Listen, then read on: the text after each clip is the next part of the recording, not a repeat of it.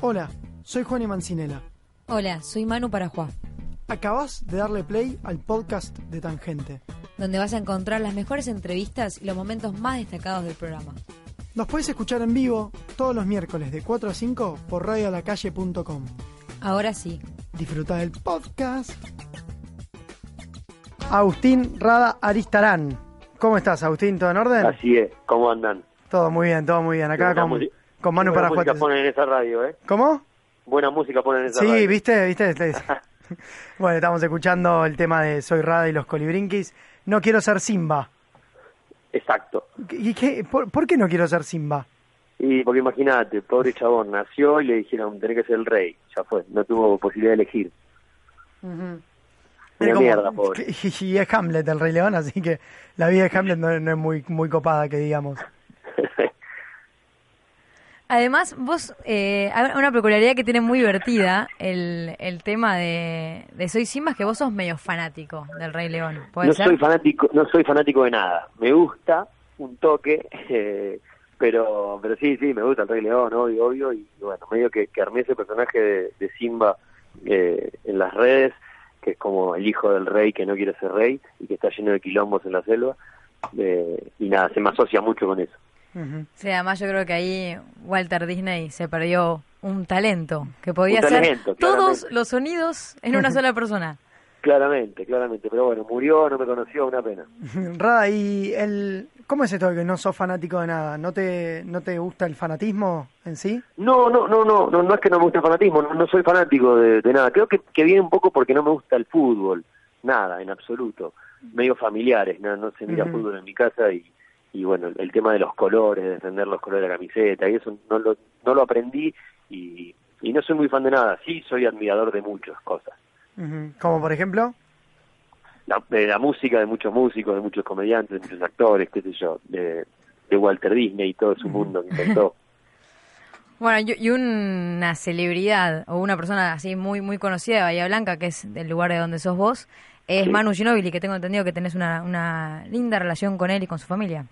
Sí, recopado y, y bueno, se copó con venir a Rada House, al programa que estoy haciendo en YouTube, eh, y nada, fue una fiesta, es un capo, un capo total.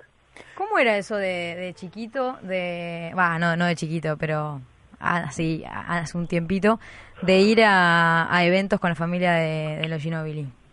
Eh, sí, era, era pendejo, eh, era muy pendejo. La, la primera vez que fui a, a un evento de la familia Ginobili, creo que tendría 17 años, 18, ah, joven, joven. Era joven. Sí, arranqué a los 12 años a laburar de esto, eh, de muy, muy chico. Y nada, era buenísimo. Cuando, iba a Ginobili era justo la, la explosión de él eh, en las grandes ligas, así que estuvo bueno. ¿Y Rada, extrañas un poco hacer eventos así privados? No, en absoluto. En absoluto, eso es lo que te dicen todos los cómicos. ¿Qué tienes? No, igual hago, eh, sigo haciendo, ha- hago Sí. eventos, eh, mucho menos que antes, antes era todo el tiempo, todo el tiempo, muchos. Ujú. Sería hacer ocho eventos en una noche, imagínate ese ritmo. O sea, al Pablito Lescano un poroto. Exactamente, sí, sí, sí, mucho, bocha, bocha, y en la fiesta que se te ocurra me pasó de todo en los eventos, o sea, eh, así que nada, sí, sí, curtí mucho el mundo de eventos, aprendí mucho y aprendo mucho que hago un evento porque bueno, es un lugar donde la gente no elige ir a verte, vos, el, el dueño de la fiesta impone que quiere poner un show y vos tenés que ir ahí a conquistar al, al público. Me imagino que ahí en, en, en tema de conquistar públicos que no nos eligen o que no te eligen, otra cosa muy difícil debe haber sido cuando, cuando por ejemplo, hacías magia en la calle. Sí, y ahí como que no solamente no te eligen, sino que tenés 10 segundos para, para atraer su atención en el medio de un semáforo. para que se queden y para que después te paguen, imagínate. Claro, encima le- le- les pedís una monedita. Eh, sí, sí, en realidad empezamos ahí haciendo malabares en los semáforos y escupiendo fuego y, y después pasamos a, en la plaza de Bahía Blanca a hacer un show a la gorra, que ya era un espectáculo. Vos dijiste que aprendiste el 70% de lo que sabés en la calle. ¿Te referís a, a lo que sabés en cuanto a habilidades o a lo que sabés en cuanto a, a valores o a la composición de un artista? Eh, ambas cosas. Eh, cuando me refería a eso, creo que fue en, en una nota o, o- o no me acuerdo dónde que lo dije. eh, me refería a- al aprender el, el timing de la comedia o, o nada, eso de, de poder seducir al público. Ujú. Rada, bueno, si a vos te dieran un papel, viste, para llenar un currículum, En ocupación, ¿qué pones? Porque digo, sos mago, sos humorista, sos eh, un show- Músico. músico, tenés un montón de, de cualidades. ¿Vos te quedás con alguna o cómo te consideras? Yo pongo cardiólogo, no Ah. soy cardiólogo, pero me gusta eh, ese nivel. Doctor Eh, no, Radagast. pongo, pongo comediante, comediante o, o artista, eh, a veces pongo podólogo, no sé, me copa en, en la, en la solicitud del avión, a veces pongo profesiones que no soy. Y, y Rada, bueno, y últimamente te estás encontrando Porque en con- verdad, perdóname, porque Sí, sí. en verdad la etiqueta no, no, no, no, no me interesa. Eh, todos te queremos etiquetar siempre a las personas, y vos qué sos, qué, qué, nada. Eh, yo soy esto, soy rada. ¿Y qué quiere decir cerrada? eh, qué sé yo, es, es ser un payaso que tiene algunas habilidades y las pone al servicio de la comedia. Clarísimo, creo que lo tiene, lo tiene estudiado. Rada, eh, ¿cómo, ¿cómo es este rol de periodista que se te estuvo, que, que estuviste practicando estos Ah. últimos días ahí en Rada House?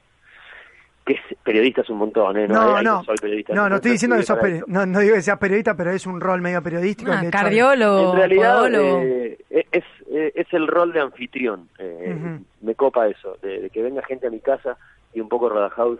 eh, lo que quiero mostrar es eso, es que, que la gente que viene a mi casa se sienta cómoda. Y en mi casa real, la que se ve, yo vivo ahí. Eh, y, y me gusta que siempre haya gente en mi casa y cuando vienen me gusta este, ser buen anfitrión. Entonces es un poco eso, es tener una charla de, de escucha y de, y, de, y de pasarla bien, ahí con la banda, con Brisco que está cocinando. Ujú. Estoy súper feliz con ese proyecto y, es súper independiente y estamos recopados, la verdad. ¿Y qué diferencia hay eh, en, el, en el Agustín que está en su casa o en el Radagast que está en su casa con las cámaras prendidas y con las cámaras apagadas? Un montonazo de diferencia. Eh, soy un tipo muy alegre y muy divertido, pero pero no estoy como se me ve en los videos y no sería patológico para toda la gente que me, que me, re- me rodea. Eh, soy bastante tímido en la vida normal, eh, qué sé yo, soy, soy un chabón normal, re normal.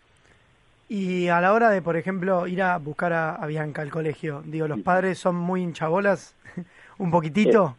No, no, y- y yo y yo tampoco doy mucho lugar porque me quedo un poco alejado porque entiendo que, que es el, ese universo es de Bianca, no es mío.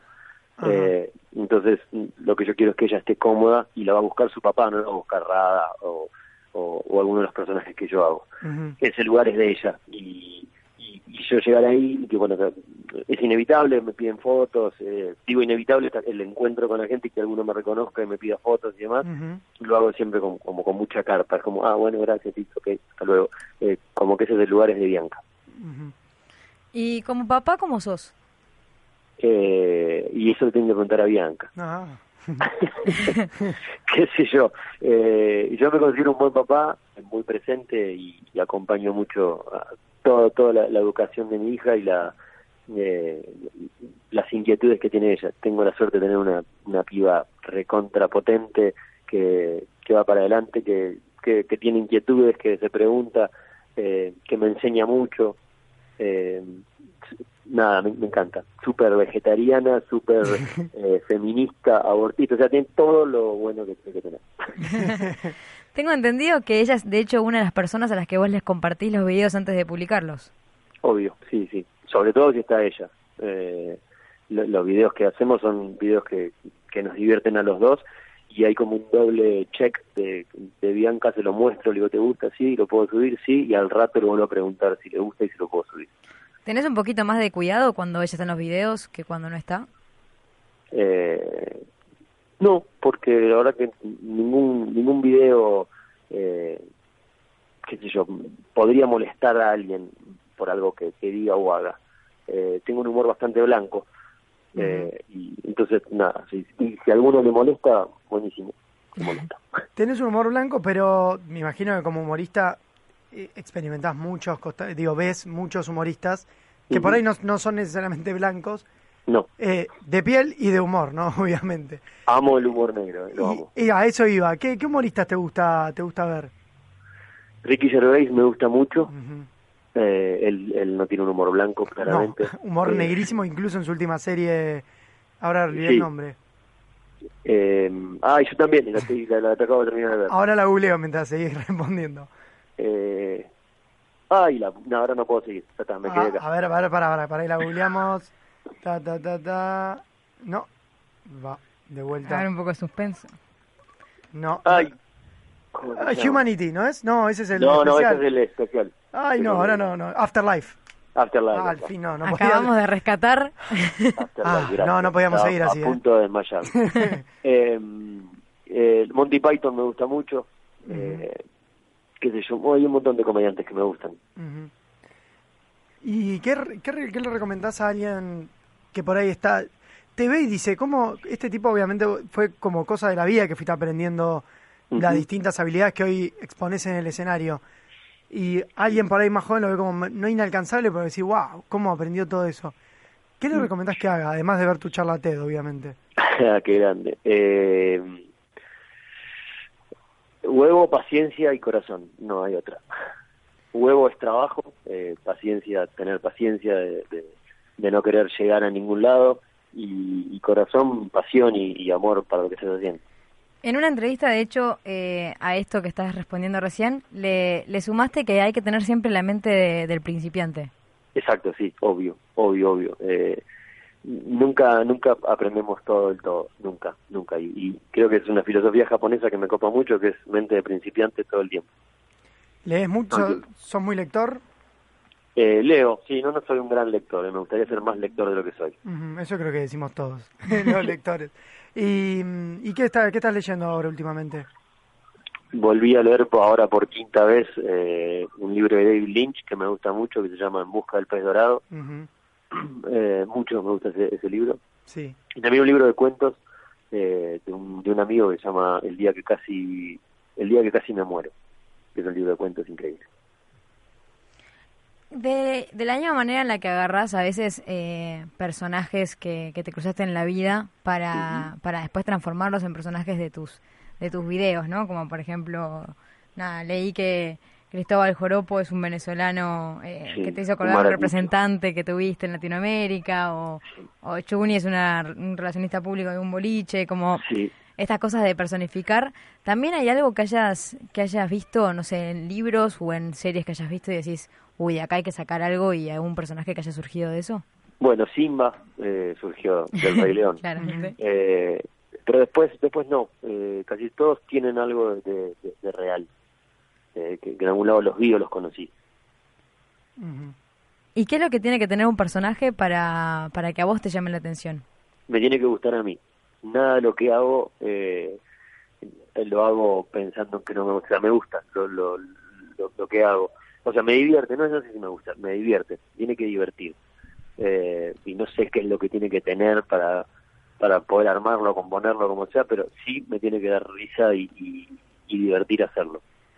Una vez dijiste que algo, algo así como una combinación entre lo gracioso y lo oscuro. Ujú. ¿A qué sería, qué sería lo oscuro en tus personajes? Eh, y hay, hay una cosa ahí de, de oscuridad de- del conflicto, qué sé yo, de, de broncoespasmo, que es un, un wedding planner de fiestas infantiles mafiosos. Eh, qué sé yo, Chuni no deja de ser un, un pobre niño rico, que nadie le da bola, ni siquiera sus papás, qué sé yo. eh, hay, hay una oscuridad ahí metida. Tiene, la, la comedia tiene que tener un poquito de oscuridad, de mugre. Cambiando drásticamente, casi un, un 360. En el principio de la entrevista dijiste algo que a mí me llamó mucho la atención, porque dijiste que, que sos tímido. Sí. ¿Cómo, ¿Cómo sos a la hora de encarar eh, un grupo, no sé, te, te cruzas con gente, te encaran porque sos conocido y qué te genera eso? Eh, ahora es medio natural, al principio, qué sé yo, yo siempre me dediqué a esto, siempre viví de esto y siempre alguno te reconocía por algún lado. Eh, ahora, bueno, es una cosa más, más grande eh, por las redes sociales y por las cosas que vengo haciendo. Eh, primero me, me, me genera eh, mucho agradecimiento que reconozcan y las cosas que me dicen en la calle. Eh, y después, después nada, eh, sacamos una foto, conversamos, me divertí y seguimos. ¿Tenés alguna anécdota graciosa ahí con, con algún fanático?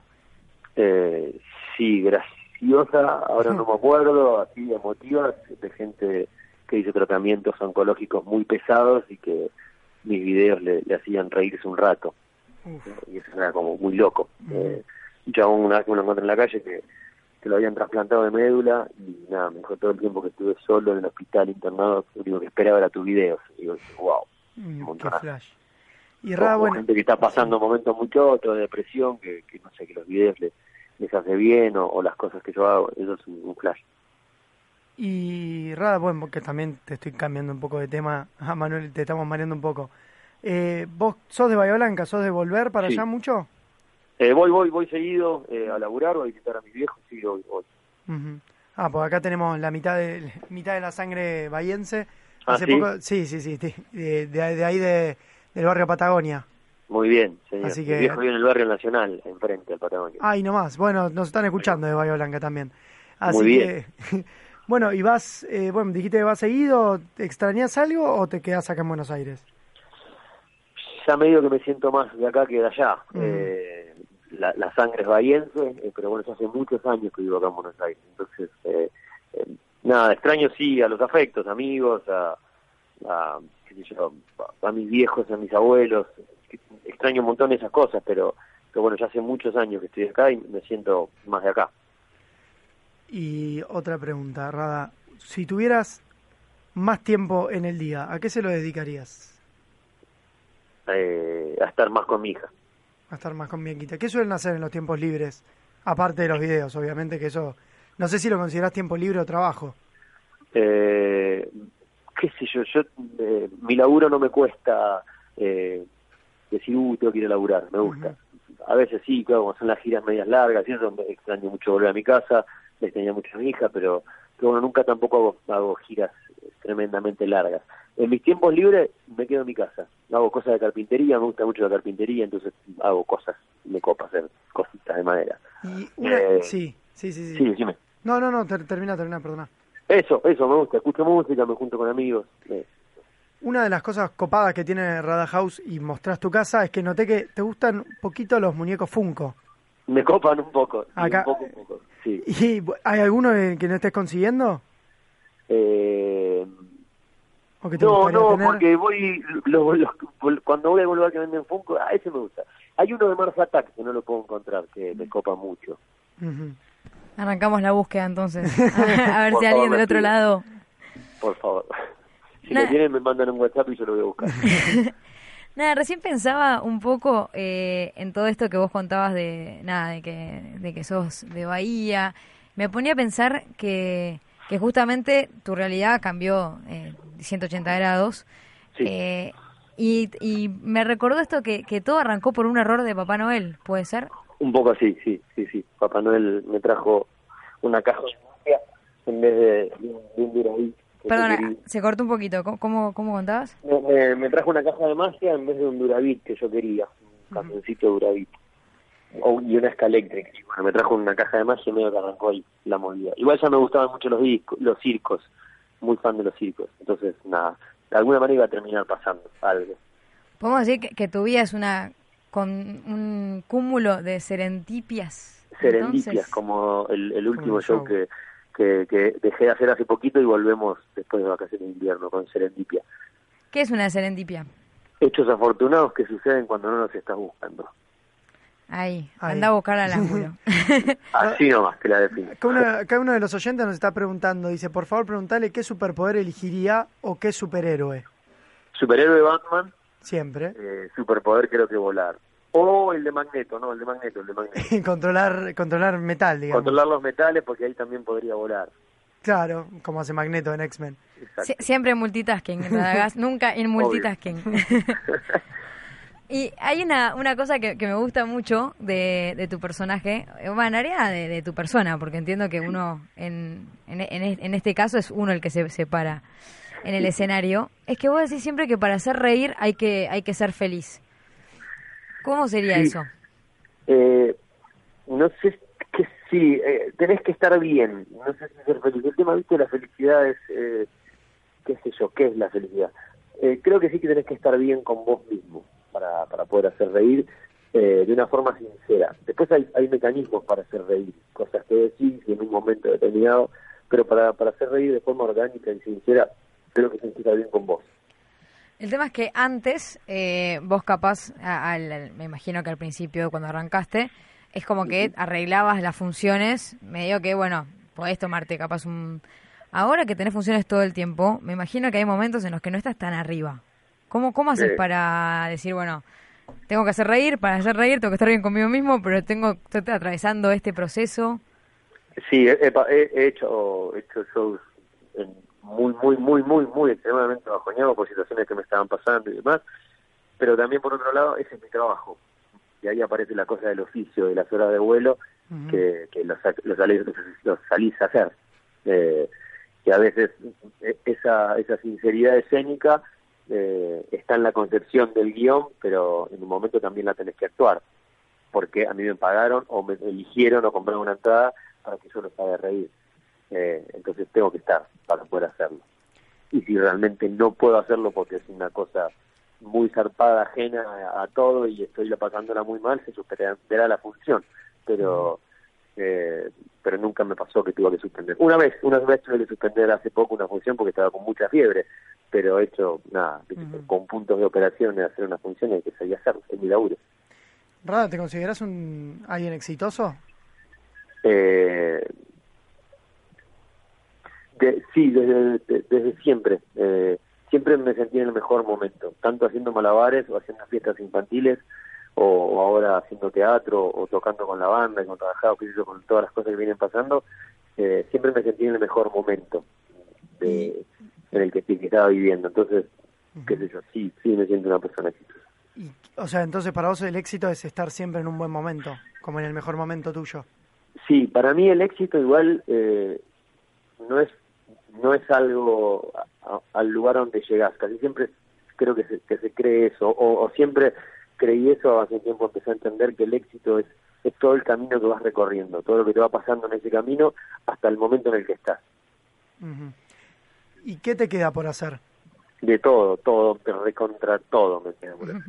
eh, si no me queda nada por hacer, estaría eh, depresivo en mi casa.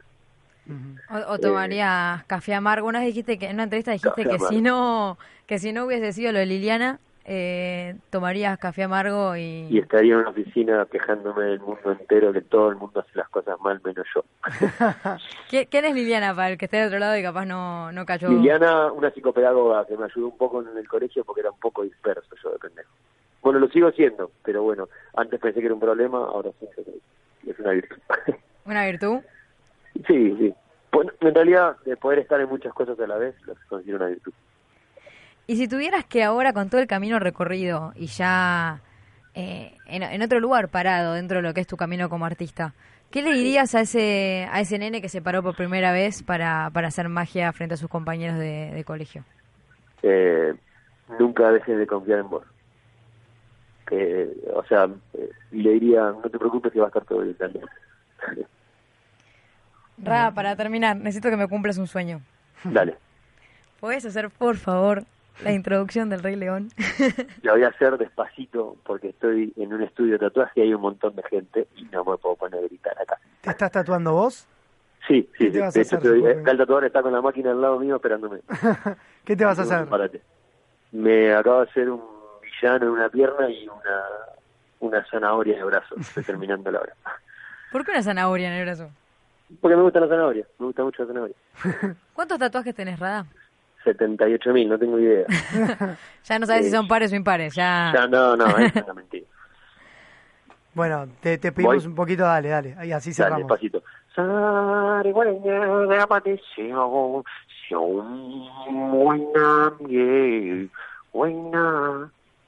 Ahí está. Bueno, no, Rada, sos un grande. muchísimas gracias por, por Si el- no estuviese con tanta gente estaría en el grito, te lo prometo. La próxima nota te hago el- la, la introducción al Rey León fuerte. Dale, la próxima nota te, te- bueno, te invitamos acá al estudio O ahí en cuando el quieras. estudio, voy el estudio y lo. Dale, muchísimas gracias, Rada, un abrazo Dale. grande. Gracias a ustedes.